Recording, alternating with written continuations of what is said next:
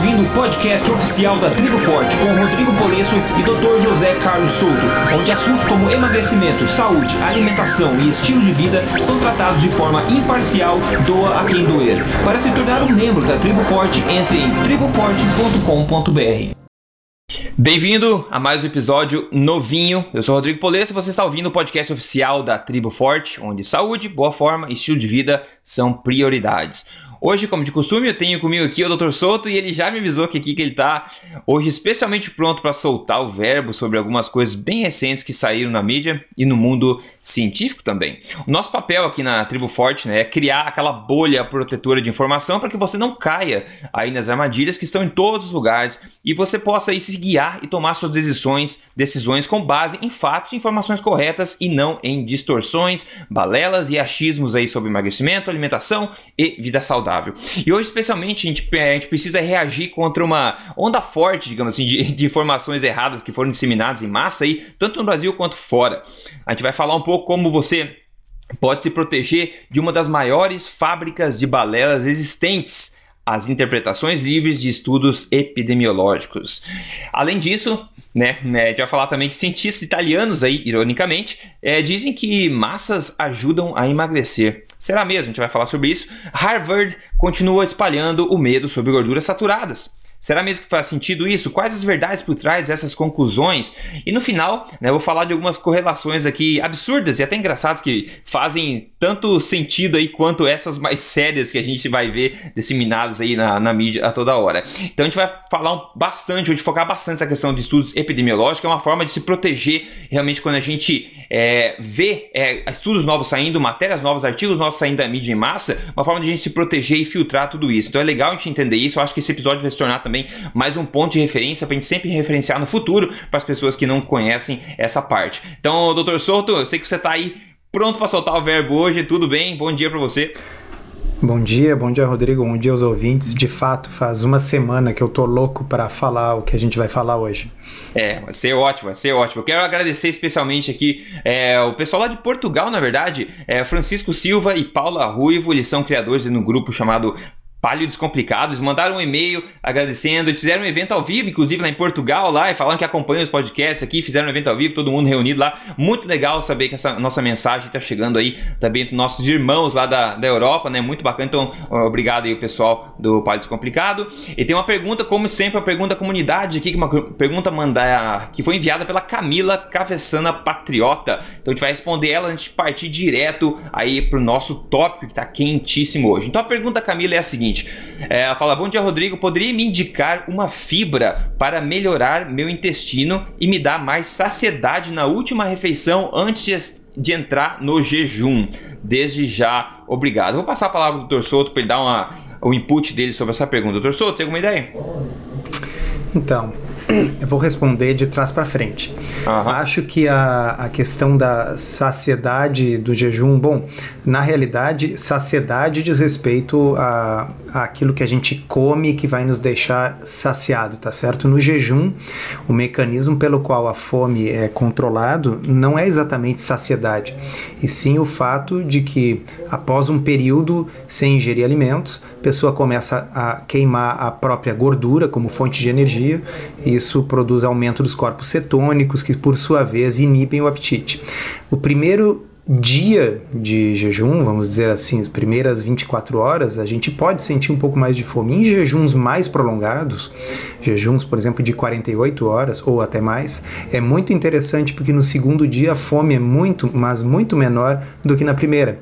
E no segundo dia, obviamente, não existe nenhum alimento dentro do estômago, tá? Então uh, eu, eu diria que não é exatamente uh, uh, saciedade, mas eu entendo. A pergunta dela é assim: se teria alguma coisa que eu poderia comer que me manteria saciado por mais tempo no jejum?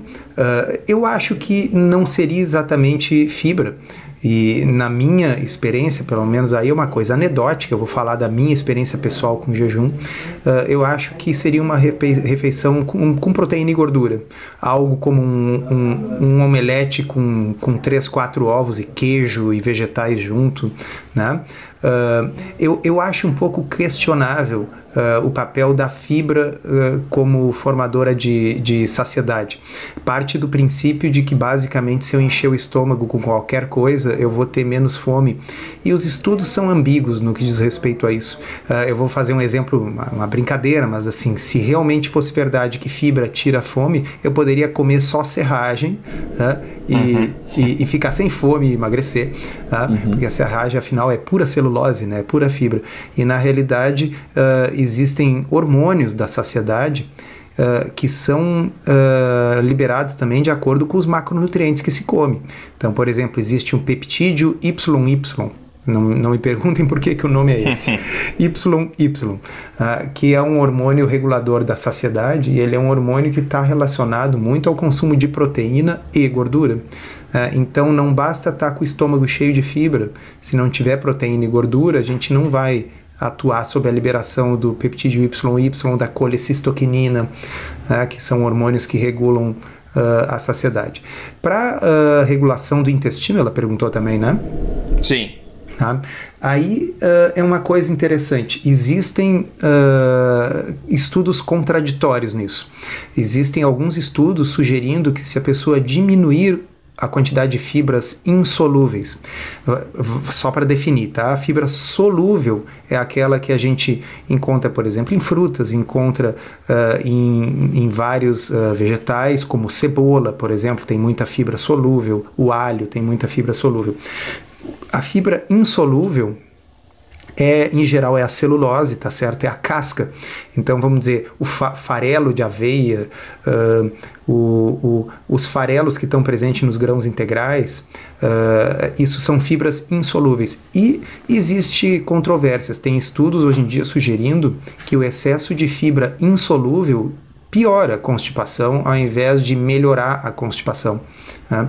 Então, se alguém está enfrentando uh, constipação uh, no contexto de uma dieta pobre em carboidratos, eu sugeriria não forçar tanto as fibras insolúveis e consumir um pouco mais de fibras solúveis uh, e também uh, dar um pouco de ênfase em gordura na dieta, tá? A gordura é uma coisa que emulsifica as fezes, quando a gente consome um pouco mais de gordura, né, como abacate, por exemplo, que é rico em ambos, fibra solúvel e gordura. Abacate é uma alternativa excelente. Tá? Bastante líquido e sal. Ah, o sódio também uh, parece ajudar.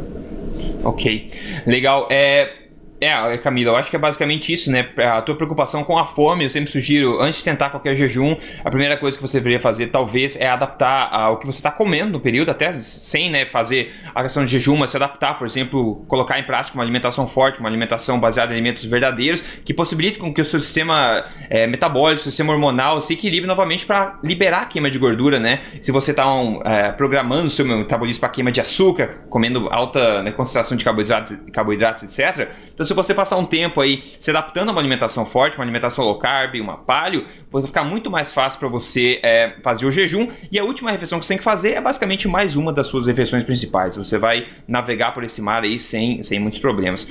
É, Ótimo, essa parte está fechada a pergunta de hoje.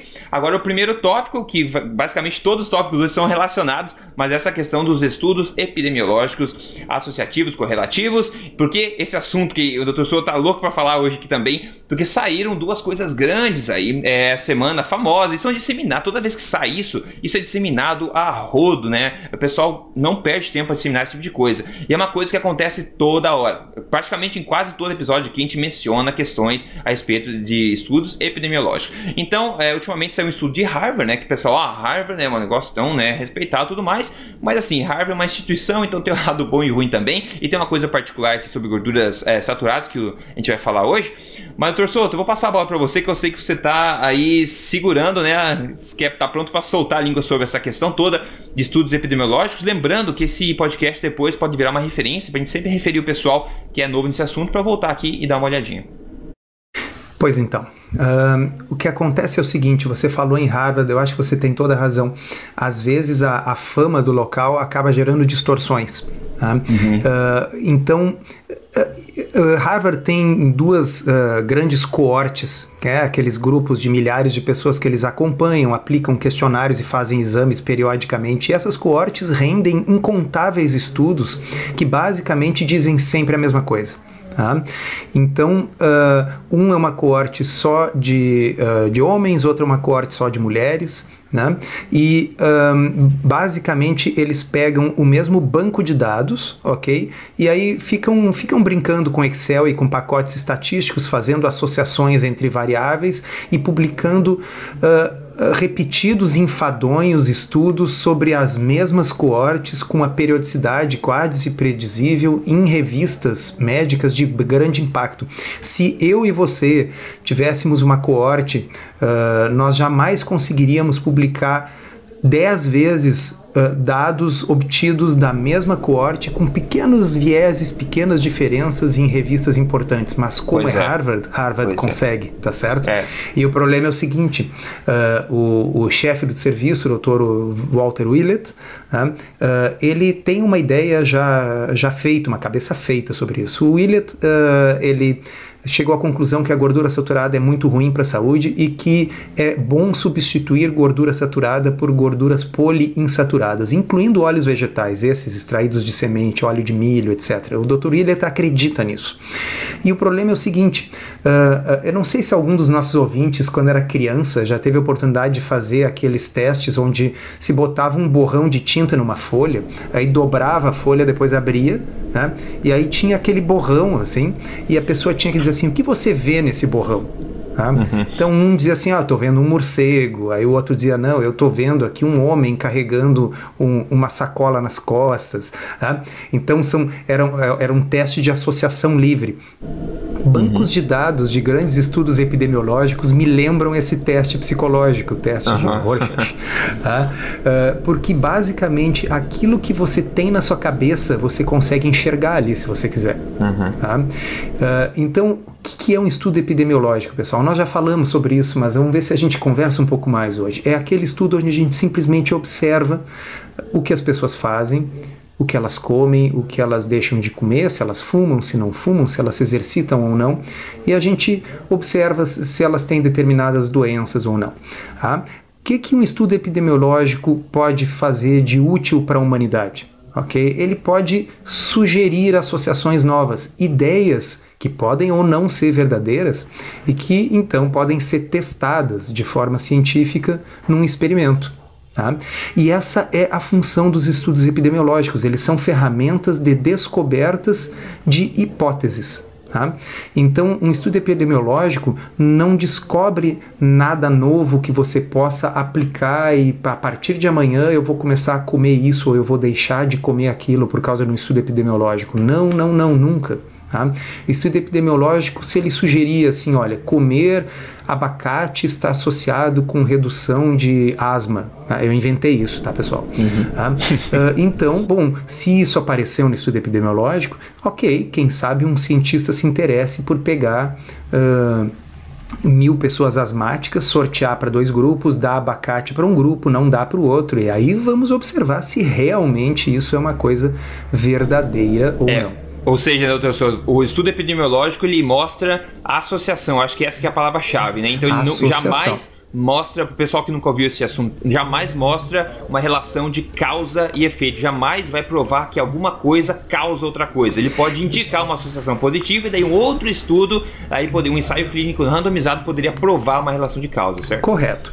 Agora, quem está nos ouvindo pode nos dizer, tá bem, mas isso aí são firulas, são detalhes. Não, pessoal. É. Uh, existe um, um histórico forte dentro da medicina e no qual estudos epidemiológicos sugeriram uma coisa e depois os experimentos, os ensaios clínicos randomizados, provaram não apenas que aquilo não era verdade, provaram o contrário do que uhum. o estudo epidemiológico mostrava.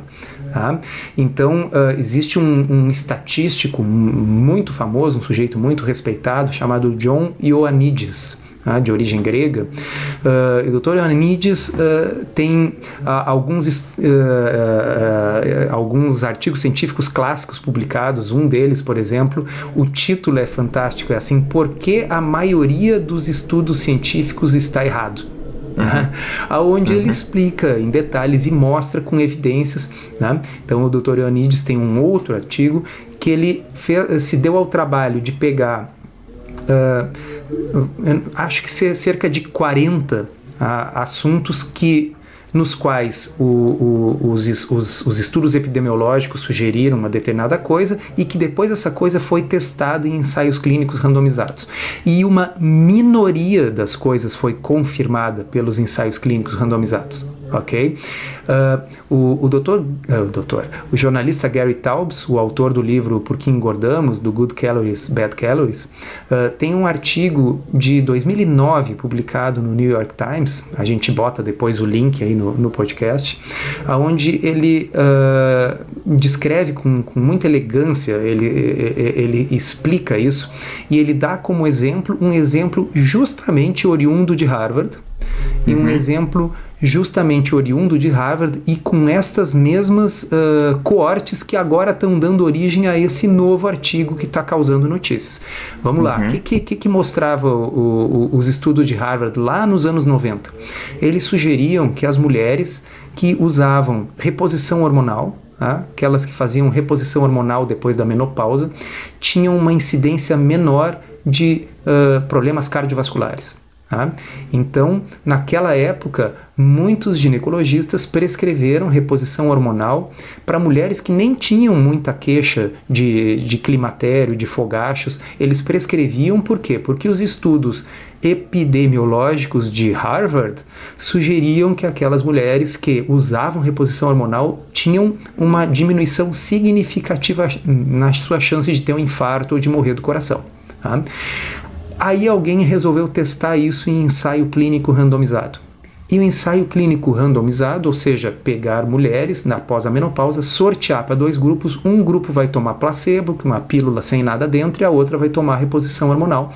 E o grupo da reposição hormonal teve mais eventos cardiovasculares e não menos.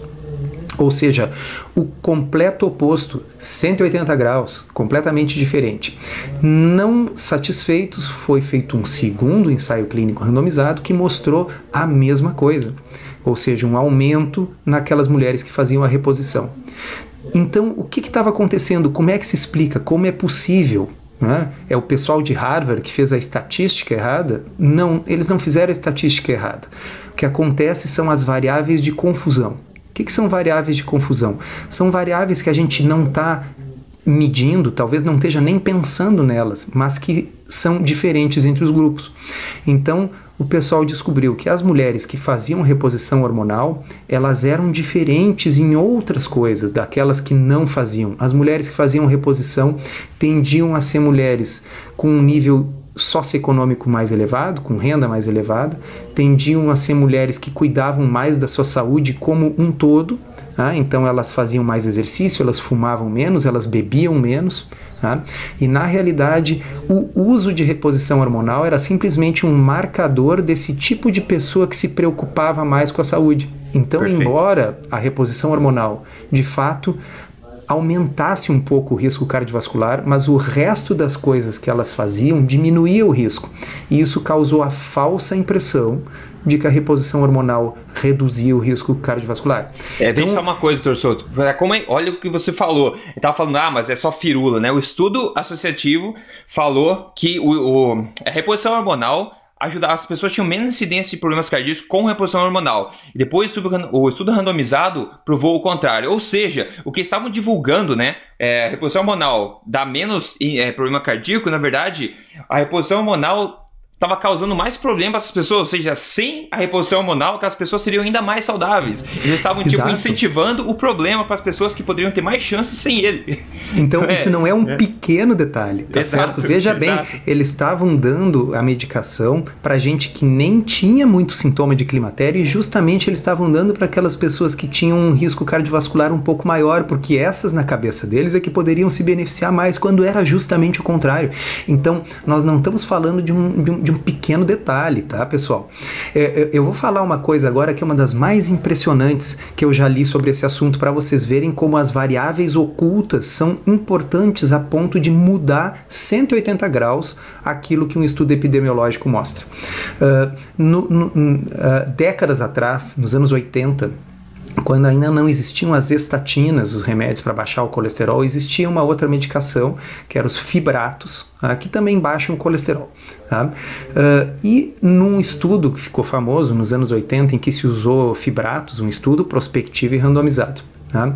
O que se viu era o seguinte: os fibratos não diminuíam a mortalidade. Tá? Então, diminuía o colesterol, mas não diminuía a mortalidade. Aí, os autores resolveram fazer o seguinte: uh, eles verificaram que muita gente não, não, não se dava bem, tinha efeitos colaterais com o remédio, então acabava não tomando direito. E o que, que eles pensaram? Nós não achamos uma diferença significativa na mortalidade porque as pessoas não estão tomando o remédio da forma que deveriam. Vamos tentar comparar apenas aquelas pessoas que tomaram o remédio de forma correta. Tá? Com, uh, uh, ao invés de, de ver o grupo todo. Quando eles viram somente as que tomaram o remédio de forma correta, aí sim, aí parecia que o remédio diminuía o risco cardiovascular.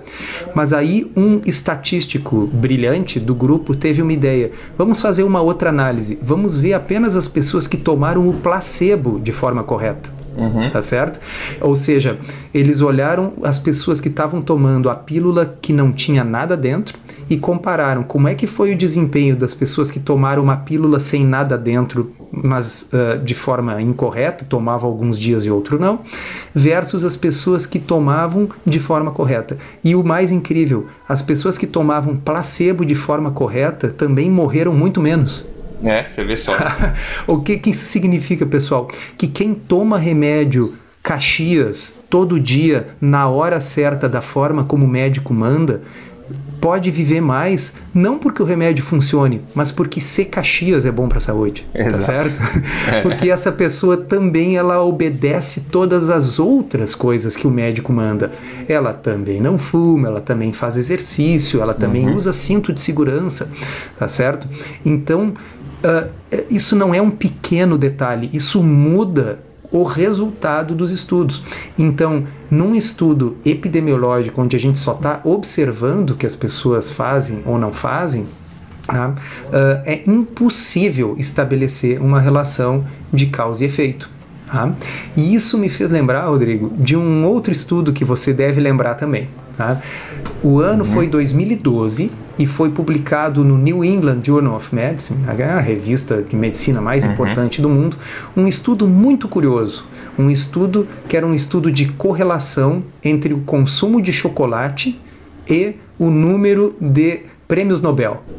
Uhum. Tá? assim, ó, foi publicado no New England, eu tenho o original desse estudo. Uh, o estudo, uh, ah, para quem conhece o assunto, epidemiologia, isso que nós estamos falando, ele é um motivo de, de, de, de riso, tá certo? Ele é, obviamente, uh, ele é um estudo irônico, mas por muita gente, e inclusive pela imprensa, que cai com facilidade nessas coisas, ele acabou sendo tratado num primeiro momento como um estudo sério, como se fosse sério. Uhum. Mas o, esse estudo ele é muito profundo porque o autor na realidade fez um ele não inventou os dados o sujeito uhum. levantou o número de, de, de prêmios Nobel de cada país ele levantou o consumo de cacau em cada país e uhum. ele fez um gráfico que ele é um gráfico extremamente convincente de correlação linear Quanto mais chocolate, mais prêmio Nobel.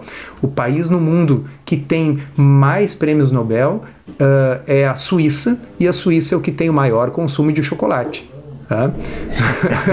então, é, é, é, fantástico. Eu acho que a gente pode linkar esse estudo. Quem olha o gráfico, eu diria que esse gráfico é mais convincente do que o gráfico que o Dr. Ansel Keys usou para mostrar que havia uma é. correlação entre o consumo de gordura e o consumo de doença cardiovascular. Então, esse tipo de, de estudo jocoso, ele deve servir, pessoal, porque assim as pessoas estão tomando condutas e falando a sério e ensinando nutricionistas na faculdade baseado baseado em estudos que têm o mesmo nível de ridículo ok? Que esse do chocolate. E esse estudo de Harvard é um deles. É tão ridículo como esse do chocolate. Só que esse do chocolate era ridículo de propósito e o de Harvard é ridículo sem querer. É, você pode falar um pouquinho sobre esse novo estudo aí que foi repercutido de Harvard sobre gorduras saturadas? É, já para o pessoal sacar a gravidade, porque isso não é prêmio Nobel chocolate, como você falou, é questão de saúde cardíaca, né? E informação correta. Então, se puder falar um pouco sobre essa questão, como ele foi é, interpretado e como as conclusões foram tiradas novamente, e novamente sobre a opinião do diretor lá dele, que é péssima opinião fixa há muito tempo já sobre a, esse tema, né? Bom, então é um estudo que pegou pela vigésima vez as mesmas coortes de Harvard de sempre Tá? e tentou correlacionar os vários dados obtidos por questionários. Não me deixa depois esquecer de falar de questionários, tá, Rodrigo? Hum, okay. Mas enfim, pegou os dados esses uh, e, e, e, e, cruzou os dados. Bom, o que, que eles acharam? Que o consumo de gordura está inversamente proporcional a mortalidade e doença cardiovascular. Então, até aí é aquilo que a gente sabe, todos os estudos mostram que a gordura na dieta não tem relação com doença cardiovascular. Pelo contrário, cada vez que a gente esse estudo, mesmo esse estudo de Harvard mostrou isso, quando a gente aumenta o carboidrato e diminui a gordura na dieta, aumenta a mortalidade. Tá? Bom, mas aí eles resolveram quebrar pelos vários tipos de gordura Tá? E o estudo acabou mostrando o quê? Que as pessoas que consumiam mais gordura saturada tinham uma mortalidade maior, enquanto que as que consumiam mais gorduras insaturadas tinham uma mortalidade menor. Uh, qual é o problema disso? Tá? Será que as pessoas que consomem mais gordura saturada são iguais àquelas que consomem menos gordura saturada? Vamos lembrar, pessoal, será que as pessoas que fazem reposição hormonal lá nos anos 90 eram iguais às que não faziam? Ah, então, uh, o estudo, na realidade, se a gente olhar as tabelas do estudo, a gente já vê, por exemplo, que o grupo que consumia mais gordura saturada tinha o dobro da chance de ser fumante do que o grupo que não uhum. consumia gordura saturada. Uhum. Ok? Então, uh, os autores do estudo alegam que eles fizeram, a, uh, que eles controlaram matematicamente para essas variáveis. Tá? Uh, quem já trabalhou com estatística sabe que tem muito chute nisso aí. Tá? Basicamente, para vocês entenderem, funciona assim. Ó. Bom, eu sei que fumar aumenta o risco cardiovascular. Tá? Então, eu vou pegar e usar um fator de correção matemático né, para pegar aquelas pessoas que consomem mais gordura saturada. Bom, eu sei que elas fumam mais, então eu vou tentar fazer um ajuste matemático para o fumo, para fazer de conta que elas não fumam mais. Tá? Uhum. Bom, isso por si só já é questionável, ok? Mas aí o que eles fazem é controlar para 20, 30 variáveis diferentes, cada uma com o estatístico tentando adivinhar através da literatura de outros estudos qual é a, o, o fator matemático que ele vai multiplicar ali para poder ajustar para a influência de cada uma dessas variáveis. Uh, isso aí vira um, um jogo de adivinhação total. E tem mais um detalhe: existem as variáveis que não foram medidas. Nós não podemos fazer o ajuste matemático para variáveis que nós não medimos. E são infinitas variáveis, né? outras Exato. variáveis. E, e, e mais importante, nós não podemos fazer o ajuste matemático para variáveis que nós nem sabemos que são variáveis ou que são importantes, tá uhum. certo? Uh, eu, eu me lembro uh, de, de, de uma história também dos anos 60 em que em determinado momento se achou que a pílula anticoncepcional uh, causava câncer de colo uterino. Por quê? Porque estudos epidemiológicos observacionais mostravam que mulheres que usavam pílula tinham uma incidência muito maior de câncer de colo uterino do que as mulheres que não usavam pílula. Né? Uhum. Uh, então, isso foi utilizado na época para uh, sugerir para as mulheres que não adotassem a pílula anticoncepcional. Né? Na realidade, depois Anos depois se descobriu que a real causa do câncer de colo uterino era um vírus, o HPV. Ele não era um, esse vírus não era conhecido nos anos 60, não se sabia que ele era a causa, ok? Bom, no momento em que se descobriu que era o HPV, aí começou a ficar claro. As mulheres que não usavam pílula tinham uma chance muito menor de ter múltiplos parceiros ou mesmo de ter atividade sexual regular do que aquelas que usavam. Então a pílula não causava câncer de colo uterino, era, ela era um marcador de atividade sexual. Uhum. E atividade sexual, por sua vez, está associado com HPV, que por sua vez está associado com câncer de colo uterino. Então, por mais que isso se repita na história da medicina, parece que as pessoas não aprendem que nós não podemos controlar uma variável que nós ainda não sabemos que é importante. Quer dizer, talvez daqui a 15 anos nós descobramos que existe uma determinada variável que é importante na mortalidade cardiovascular, mas que nós não conhecemos em 2016. Se nós não conhecemos, nós não temos como medir. Um, um professor de estatística, Rodrigo, uma vez uh, deu um, um, um, exemplo que eu achei muito bom. Ele disse assim: Olha, eu gostaria que vocês, uh, um de vocês fosse ali na janela e contasse por um minuto todos os carros vermelhos que estão passando na rua. É, boa. Tá? E aí, depois de um minuto, ele perguntou assim: quantos carros você contou? Ah, contei seis carros vermelhos. E ele pergunta: e quantos carros e verdes passaram? É, exato. É. Esse jeito, olha, não sei. Claro, porque a gente não presta atenção naquilo que nós não estamos medindo. É, então... e eu, eu, você falou dessa questão da, da, ciência, que ciência teoricamente é uma coisa exata, né? Como você falou das variáveis, entre a opinião, entre a percepção, entre a chute, e pegando a dica também daquele livro que a gente tinha comentado até no episódio passado do Carl Sagan, né? Que é O Mundo Dominado por Demônios. Ele já Leiam. critica exatamente isso, né? A ciência, a dominância de opinião, o, né, a influência que isso tudo tem, a ciência ser uma coisa né, imparcial Realmente a ciência, pura, pura ciência, é um livro de 97, que ele já reconhecia por muito tempo esse problema gravíssimo da ciência. E mais uma vez aí essa, essa questão na, na, na questão de Harvard, né? Desse, desse diretor do departamento. Então, agora voltando para o estudo de Harvard. Tá? O estudo de Harvard mostrou então essa associação de uh, maior mortalidade com gordura saturada. Acontece que o estudo de Harvard é um estudo epidemiológico. E aí vocês me perguntam, Existe algum estudo prospectivo e randomizado que tenha avaliado esse assunto? Sim, existem. Tá? E os estudos prospectivos e randomizados que avaliaram esse assunto mostraram o contrário, pessoal. Tá? Então, nós comentamos alguns podcasts atrás que uh, foi ressuscitado um estudo com milhares de pacientes, tá? e esse estudo foi justamente um estudo no qual a manteiga foi substituída pelo óleo de milho, tá? mostrando que, embora o colesterol se reduza com óleo de milho, uh, a mortalidade cardiovascular aumenta com o consumo de óleo de milho no lugar da manteiga. Então é irresponsável, chega a ser quase criminoso que esse pessoal de Harvard esteja sugerindo que as pessoas façam aquilo que está provado por um nível de evidência muito maior, que é o experimento, o ensaio clínico randomizado, aquilo que está provado que aumenta a mortalidade das pessoas. Por quê? Só porque eles querem continuar repetindo os resultados epidemiológicos de sempre. Né? Ele faz. E o peso do nome, né? Como se você tivesse, por exemplo, uma pessoa da mídia ouvindo duas pessoas. A primeira pessoa é um cientista de jaleco e fala assim: Eu testei em laboratório que gordura saturada não impacta na, na, negativamente na, na, saúde cardíaca. E isso é um fato de acordo com o meu estudo. Deve uma pessoa de Harvard fala assim: Eu acho, né? Eu acho que gordura saturada causa problema cardíaco. Daí a mídia vê assim: Ah, então, vamos publicar que esse cara acha que faz, entendeu? O fato a gente não nem, nem fala. Vamos falar que a opinião dele. Ele acha que gordura saturada faz mal. Então o achismo, pelo, pela força da pessoa, né, da, da, do nome e tudo mais, acaba ganhando tudo isso, enquanto o fato lá que não gera nenhum burburinho, né, ele acaba não ganhando força. Então, o, o que uh, me deixaria muito feliz, você também acho que ficaria muito alegre, seria se o nosso ouvinte, a partir de agora, cada vez que sair um estudo bombástico repercutido pela imprensa, simplesmente se fizesse a seguinte pergunta: esse estudo é observacional epidemiológico, a mesma coisa, ou este é um ensaio clínico randomizado, ok? Se for um ensaio clínico randomizado, ok, ele tem um peso, vale a pena prestar atenção.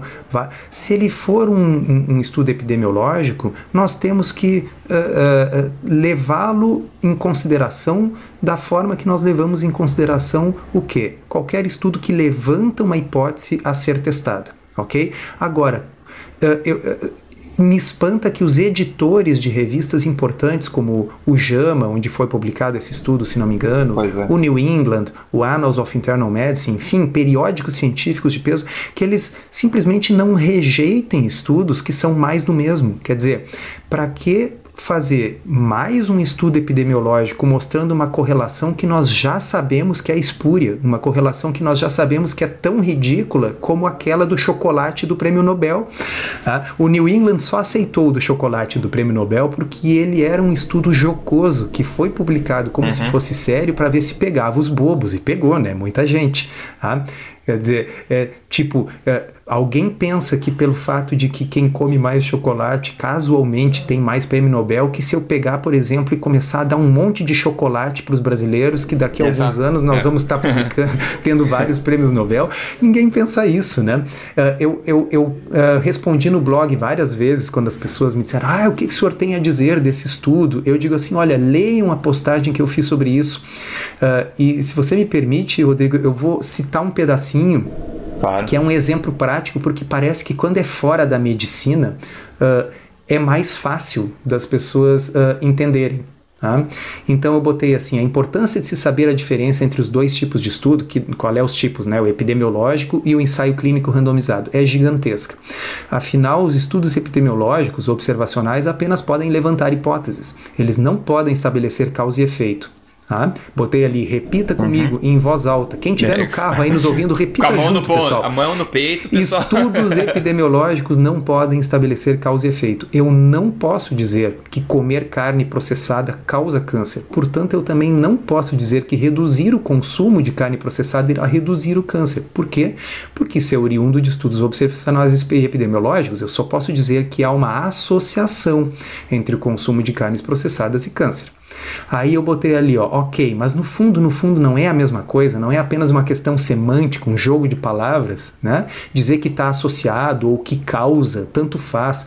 Então, não, não é a mesma coisa. E aí o exemplo que eu dei é o seguinte: 2012, o portal IG, portal de notícias, publicou uma notícia referente às notas do Enem. Tá? Vamos sair da saúde e da nutrição, tá? Um estudo que comparou os desempenhos dos estudantes de diferentes raças na prova. Trata-se de um estudo observacional, né, pessoal? Tá? Simplesmente se observou quem teve que nota no Enem e qual era a raça da pessoa. Tá? Não era um experimento, estava-se apenas observando quem tirou qual nota em quem tinha qual cor de pele. Então agora eu vou ler para vocês a manchete que estava no IG. Notas de alunos brancos no Enem são mais altas do que as notas dos alunos negros. Tá? Dados do exame de 2010 nas capitais do país também confirmam distância entre as médias de estudantes de colégios particulares e de escolas públicas.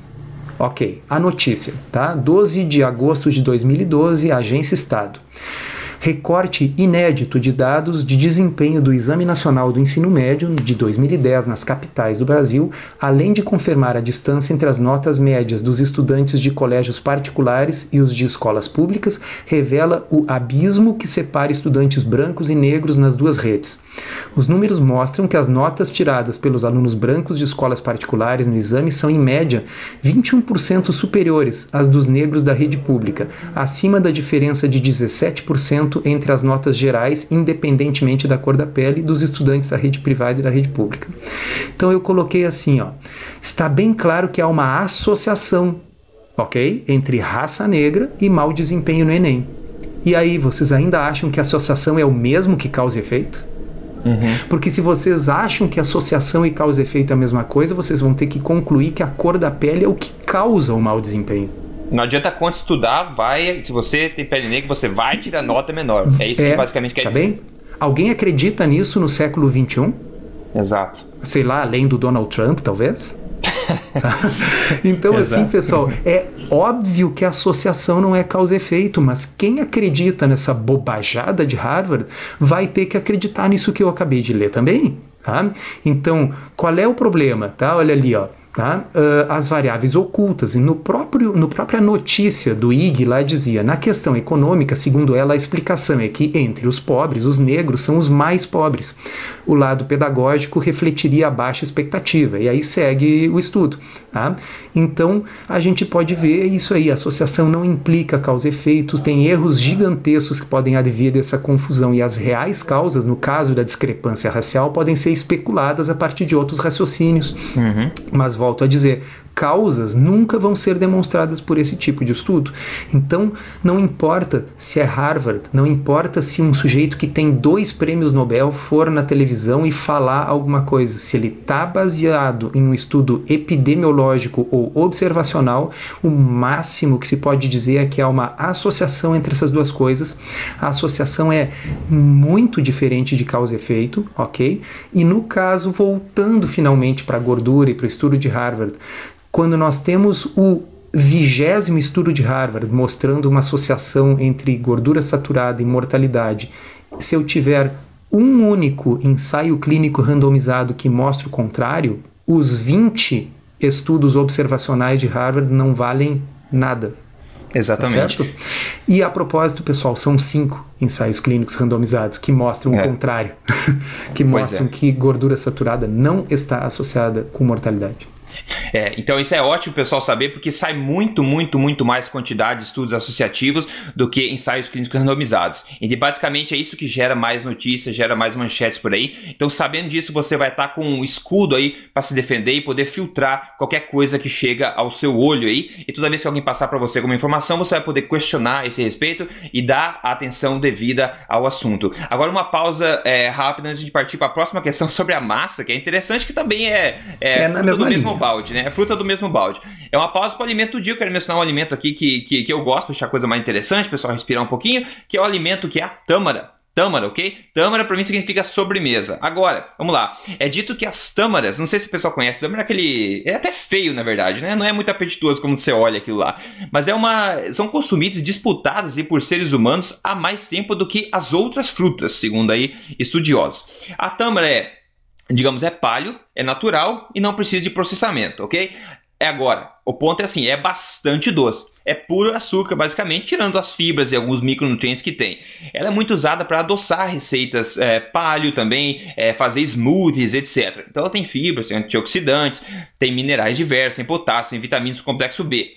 Então é um alimento bastante bacana para quem quer comer um doce e não tá preocupado em perder peso com prioridade. Lembrando, é um presente da natureza. Imagina isso aí no meio do deserto. Imagina que é, cria naquelas, né, naquelas regiões áridas do mundo. Imagina o valor de uma coisa tão densa em energia assim na época, né, antigamente no deserto. Por isso que eu acho que era tão disputada antigamente. Hoje a gente consegue comprar em qualquer mercado. Então, tâmara, né, é uma coisa bastante legal, pessoal que não conhece pode tentar comer, como eu falei, não é tão apetitosa, mas leve como sobremesa, ou seja, ao invés de você, se você decidiu comer um pedaço de brownie, um sorvete na rua, por exemplo, e você tiver a opção da, da, da tâmara, talvez seja uma opção aí é de um alimento verdadeiro, né, que seria talvez tão doce quanto, mas um alimento verdadeiro, impacto metabólico, é, digamos, poderia ser um pouco diferente. Então, se você vê ele como sobremesa, é uma das sobremesas, eu acho, mais doces que você pode encontrar é, na natureza, né, e sempre mantenha em mente que doce é doce, né? E se você está pensando em emagrecer, não importa da, quem originou, né? Quem desenvolveu, se foi Deus, se foi a indústria, se foi quem você acredita, doce é doce vai ter um impacto é, negativo nas pessoas que procuram aí um emagrecimento com prioridade. Não sei se você acha fácil ou se faz parte do estilo de vida alimentar, não sei, é do Souto, porque é uma, é uma, é uma enfim, é um, um alimento que não é tão comum, digamos assim, no dia a dia, né? É, uh, eu acho que você colocou bem, assim, ele é, é, é uma, uh, essas frutas doces, elas são, uh, não ajudam quem está na fase de perda de peso, mas elas são alternativas muito mais saudáveis a doces com açúcar acrescentado. Né? É. Então, uh, existe. Uh, uh, para emagrecimento, açúcar é açúcar. Para saúde, eu realmente acho que faz diferença. Se é açúcar acrescentado, aquele que você colocou a, o pó branco, açúcar numa receita, versus você adoçar uma receita com tâmara. Né? Então, repito, para ficar bem claro, para emagrecimento, na minha visão, para quem quer fazer emagrecimento com low carb. Glicose é glicose, como você disse, não importa se veio do moinho da cana ou se veio da fruta. Agora, para fins de saúde de quem já está numa fase de manutenção, aí eu acho que com certeza usar a fruta para adoçar é melhor. É, e é muito gostoso se o pessoal quiser tentar. A gente encontra umas pequenininhas, talvez secas demais, não é tão bom, então tem variedades também. A gente encontra também umas bem suculentas, são muito, muito gostosas. Ótimo, depois dessa pausa rápida aqui, pra gente partir para a parte final. No final, falando umas associações aí é, ridículas também, pra gente fechar esse assunto de associação. Mas uma talvez não tão menos ridícula assim, seria essa questão do estudo novo, né? Que saiu bem agora, atual desse mês aí, que é, olha só, do, do cientistas lá italianos, né, como eu falo, ironicamente, falando que massa pode ajudar a emagrecer, olha só. É mais tudo associativo. Então, torçou só, só ler a introdução aqui do, do, do assunto, para introduzir o assunto, eu vou passar a palavra para você. Ele fala assim, ó, é, no, é, no artigo, na verdade, da Vogue, foi postado no, no Globo.com, é esse artigo. Vou ler então um pedacinho. Conhecida como uma das maiores inimigas da dieta, a pasta né, italiana seria a mais nova amiga da perda de peso. Pelo menos é o que afirma o estudo publicado pelos cientistas Jorge Punes e Lícia Iacoviello na revista Nutrition and Diabetes. A dupla afirma que, aliada a uma rotina de alimentação baseada nos costumes mediterrâneos, ou seja, rica em vegetais e azeite de oliva, a massa está diretamente relacionada, palavra-chave relacionada, à redução do IMC e às medidas da cintura. Daí, para finalizar o último parágrafo, o Daily Mail, outro jornal internacional, o Dr. Gunther Kulne, da Universidade de Reading, sintetiza o seguinte: o estudo mostra que é errado demonizar carboidratos. As informações coletadas mostram claramente que o consumo de alimentos ricos em carboidratos não possuem um efeito negativo no peso do corpo. É Ai, chega, Rodrigo, isso, pelo viu? amor de Deus, é eu vou vomitar. É difícil de ler isso. Exatamente, doutor Souto. Vamos lá, vamos matar isso aí também, porque é o mesmo assunto. Então, o estudo não mostra nada disso. Tá? Uh, bom, a, a, parte mais irônica e bizonha é o seguinte: uh, o, o estudo é patrocinado, recebeu verba da maior indústria de massas da Itália. É. Okay? pois é, isso não está divertido. É, é. Dito isso, no final do estudo, diz assim: os autores negam qualquer conflito de interesses. é ridículo. Né? Então, assim, pelo amor de Deus, e as revistas publicam. Quer, quer dizer, a, a, revisão pelos pares, o peer review, é um negócio que anda muito falho, tá certo? Muito quer dizer, falho. se eu sou o revisor, eu jamais deixo passar um negócio desse. Eu disse assim, ou Imagina. vocês declaram conflitos de interesses, ou eu não deixo publicar. Uhum, tá? uhum. Mas enfim, tá lá. Né? É, é patrocinado. Eu me esqueci o nome da indústria, mas tem inclusive no Brasil. É uma grande indústria de massa, macarrão. Tá? Então, é. patrocinar o estudo. Uh, é um estudo epidemiológico, observacional, ninguém pegou as pessoas. Pessoal, isso é muito importante, eu vou ser repetitivo, eu gosto de ser repetitivo. Tá? Uh, ninguém pegou 500 pessoas e sorteou para dois grupos. Um grupo comeu macarrão todos os dias, o outro não, para ver aí o grupo comer macarrão e emagrecer. É óbvio que isso não foi feito, né, uhum. né, que isso não aconteceria. Tá? Não, eles simplesmente pegaram questionários que as pessoas responderam, Ó, os questionários de novo, tá? Questionários que as pessoas responderam sobre o que, que elas comiam, viram quem pesava o que, quem tinha qual altura, calcularam e fizeram as associações. A parte mais fascinante agora é o seguinte: se vocês olharem na tabela suplementar do estudo, onde tem os dados crus ah, então, os dados que não foram matematicamente manipulados, o pessoal que comia mais, mais massa uh, era mais gordo e o pessoal que comia menos massa era menos gordo. Tá, então como é que se chegou na manchete uhum. que diz o contrário? Uhum. Através dos famosos ajustes estatísticos. Tá? Os autores chegaram, eles viram o seguinte, que os gordinhos da dieta, uh, uh, da, da, da, do grupo, do, do estudo, relatavam comer menos calorias do que os magros. Tá? Então, os magros consumiam, sei lá, 1.800 calorias por dia e os obesos consumiam 1.500 calorias por dia. Então, os autores disseram assim: isso não pode estar correto. Então, eles ajustaram os dados é. para as calorias que eles achavam que os gordos comiam. Uhum. Ok? Olha só. E aí, com isso, a relação matemática entre o consumo de massa e o peso se inverteu 180 graus. Uhum. Então, assim, eu não sei nem por onde começar, Rodrigo. Não, primeiro, não tem o que falar. Né? Primeiro, vamos começar pelo seguinte: associação não é causa e efeito. Quer dizer, mesmo que o estudo efetivamente mostrasse essa bobagem, isso não significa nada, especialmente quando você tem 27 ensaios clínicos randomizados mostrando que low carb é mais eficaz, tá certo? E que, portanto, em low carb se come massa? Não. Então, nós temos ensaios clínicos randomizados mostrando que se a gente tirar a massa, a gente perde o peso. E não é um, não é dois, são vinte e poucos ensaios clínicos randomizados. Então, aqui o assunto já morreu. tá? Mas vamos adiante. Questionários. Uh, uh, tem um artigo publicado na, na revista médica da Mayo Clinic, também um, uma revista importante, em que epidemiologistas argumentam que não se deveria mais fazer e publicar estudos baseados em questionários de frequência alimentar. Eles dizem com todas as letras: isso é pseudociência. Tá? Todo mundo sabe que esses questionários não são confiáveis. Uhum. Então, o, vamos dizer, implicitamente, os autores do estudo da massa estão admitindo isso no momento que eles dizem que eles acham que os gordinhos estão mentindo quando eles dizem que comem 1.500 uhum. calorias. Se eles estão uhum. mentindo nas calorias que eles comem, por que, que eles não estão mentindo na massa que eles comem? Uhum. Ok? Que nexo tem isso? Se eu, se, no momento que eu tenho que fazer um ajuste matemático, porque eu digo assim, olha, eles dizem que comem 1.500 calorias, mas eu sei que para eles terem eh, a barriga que tem, eles têm que estar tá comendo 2.000 é. calorias. Então é. eu vou fazer um ajuste matemático para isso. Como é que a gente ajusta matematicamente a mentira? Uhum. Como é que eu vou saber assim, qual, é o, o, qual é o coeficiente matemático que eu vou aplicar, por exemplo, para o mentir sobre massa? É o suficiente para provar o ponto deles, né?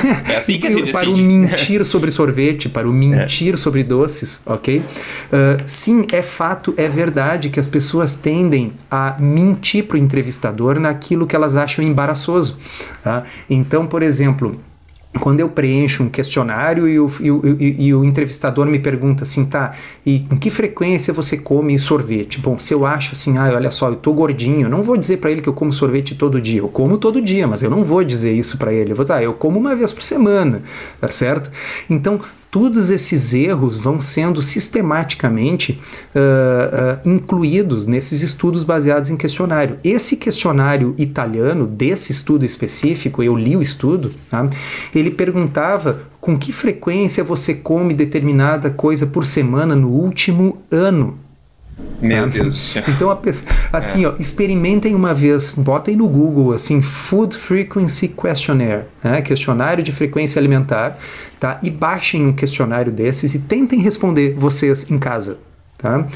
Quem fizer isso uma vez na vida vai usar como Uh, sei lá, uh, para proteger a mesa, sabe? Quando a gente vai botar o prato, esses estudos epidemiológicos servem para isso, basicamente, para botar uma panela em cima para não, não estragar a mesa, né? Uhum, tá? uhum. Basta ler uma vez um questionário desse e tentar responder. Por isso que os autores da, da Mayo Clinic disseram assim, olha, uh, isso é pseudociência, tá na hora de nós nos levarmos a sério e pararmos de fazer de conta que cálculos matemáticos complexos podem transformar uh, dados ridiculamente errados, como aqueles obtidos por questionário, em algo útil.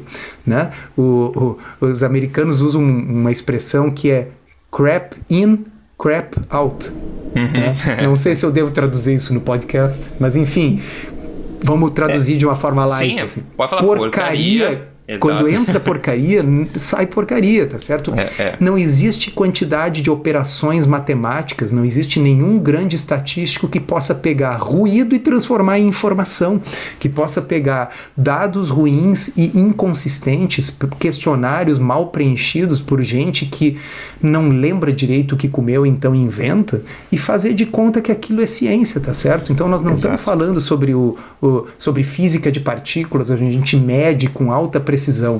Coisa baseada em questionário serve no máximo para fazer um levantamento de opinião, assim, quer dizer, Exato. quando sai, quando sai assim na, na, no jornal, ah, foi feita uma nova pesquisa e a maioria dos brasileiros acha que o governo é ruim ou péssimo e tal, é com esse nível, pessoal, de, de, de, de confiabilidade que a gente deve levar o tipo de dado que vem de estudos epidemiológicos baseado em questionário. Aliás, pelo contrário, eu acho que esse da pesquisa de opinião sobre como é que está o governo é mais confiável porque pelo menos sei lá, eu tendo a saber qual é a minha opinião no momento, se eu gosto ou se eu não gosto do governo, mas eu realmente não tenho ideia uh, quantas gramas de carne vermelha eu costumo comer por semana no ano de 2015. É, o problema é que essa informação não chega na população geral né, como pseudociência, ela chega como, como fato.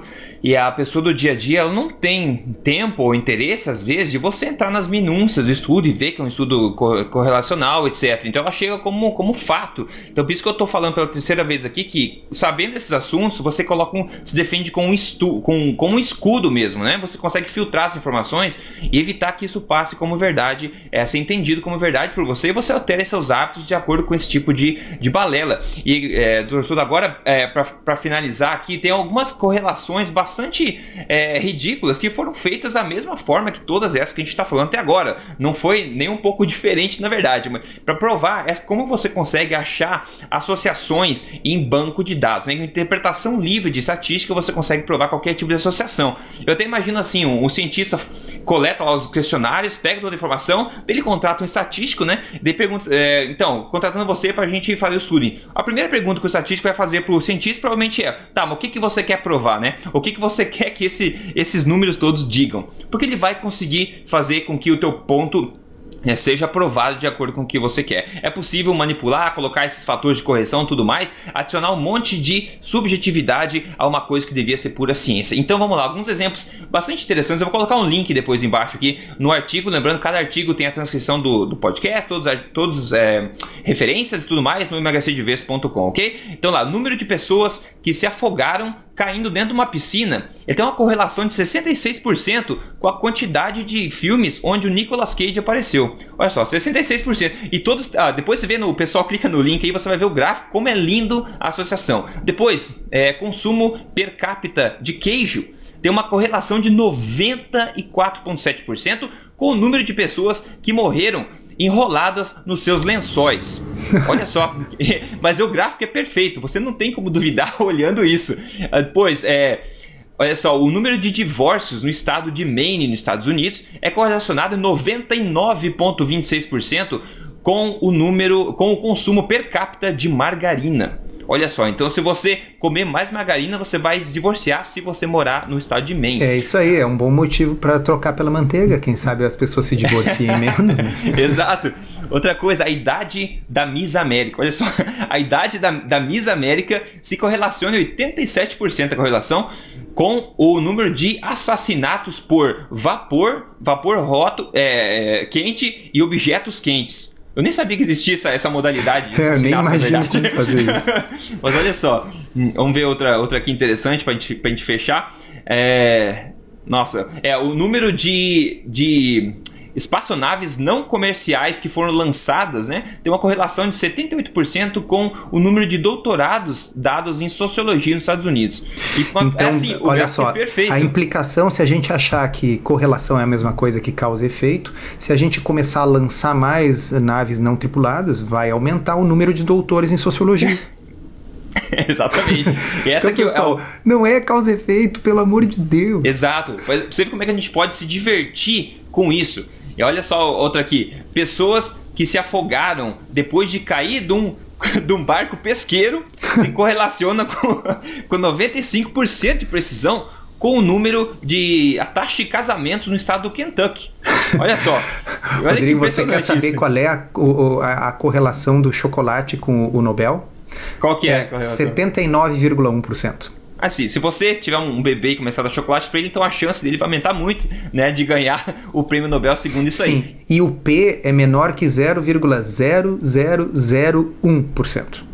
Tá? Nossa senhora. Para quem não muito... sabe o que é isso, é assim, pessoal, é a chance de que isso se deva ao acaso.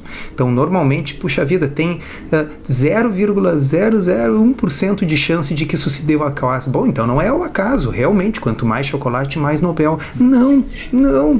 Entendeu? Não é, é uma associação. Tá? É uma associação, é observacional. Observacional. Lembrem disso, estudo observacional serve só para levantar uma hipótese. Tá? E no caso aqui, serve para dar boas risadas. Né? Exato. E para fechar, então, no bom humor, a última que eu vou passar aqui, depois o pessoal clica de novo ali e vai ver todo. Tem mais exemplos. É. Ah, meu Deus, esse, esse aqui é tão engraçado. Vamos ver esse outro aqui. O número de pessoas que, que se afogaram enquanto nadando na piscina se correlaciona 90% a correlação do, da quantidade de energia gerada por usinas elétricas nos Estados Unidos. Olha só, são coisas totalmente correlacionadas, né? Mas tem uma correlação de 90%. Então, pessoal, eu vou deixar o link embaixo aqui, tá? Mas isso é um. Pra gente fechar em bom humor, pra você ver que o nível de, de estatística, de cuidado, de, de manobra estatística aqui desses, dessa brincadeira que a gente fez, não é diferente das que foram feitas para provar que a gordura saturada, por exemplo, é associada a problemas cardíacos, ou que a massa, no caso aí, ajuda a emagrecer. É o mesmo nível de ridículo aí de cuidado científico que tem. Então, se você não dá valor para uma coisa estúpida como essa que eu estou falando aqui, você talvez não deveria dar valor também às coisas aparentemente mais sérias que são disseminadas por aí. Né? É, ou dar o valor que a coisa merece. Qual é o valor que é, a coisa merece? Hum, interessante. Vamos pesquisar se já existe um ensaio clínico randomizado que mostra isso, porque se já existir, nem adianta ficar lendo essa porcaria epidemiológica. Se não existe, hum, interessante. Talvez isso seja verdade, talvez não seja. Vamos aguardar a realização do ensaio clínico randomizado se ele for factível. Essa é a posição única aceitável perante um estudo epidemiológico observacional. Perfeito. Então, pessoal, se você conhece outras pessoas que tirariam. É, seria útil ter esse tipo de conhecimento, por favor, passe essa palavra adiante, passe o link desse podcast adiante, ok? Com isso a gente vai fechando aqui isso aqui. O pessoal da Tribo Forte, normalmente eu convido você, se você não é membro VIP ainda, a bolha de informação protegida dentro da Tribo Forte é ainda maior do que a gente fala aqui. Você pode ver todos os detalhes da Tribo Forte no triboforte.com.br. E se o teu objetivo é emagrecimento, você quer emagrecer e perder peso tranquilamente, sem contar calorias, pensando na qualidade do que você come, não na quantidade, e manter tudo sem a maior preocupação, você vai no código emagrecerdevez.com.br, é um programa feito baseado em toda a ciência que a gente fala aqui, estruturado de forma que você siga passo a passo para obter o resultado de emagrecimento que você procura. Então, eu acho que esse assunto foi bastante legal em tratar disso aqui, doutor Souto. Acho que tem certeza que a gente vai mencionar, referenciar depois no futuro novamente esse episódio, né? Então, é, se bom, os ouvintes gostaram, eu não sei, mas eu tô muito aliviado. Eu acho que pelo menos nosso papel a gente fez, né? De colocar essa informação e a gente menciona tanto, né? Fora. Exato. A gente menciona tanto isso aqui que eu acho que é uma das principais coisas para se proteger nesse mundo aí é, de, de informação errada que a gente está vivendo. Enfim, obrigado pessoal pela atenção, obrigado, doutor Souto. A gente se fala na próxima terça, no próximo episódio da Tribo Forte. Isso aí, beleza.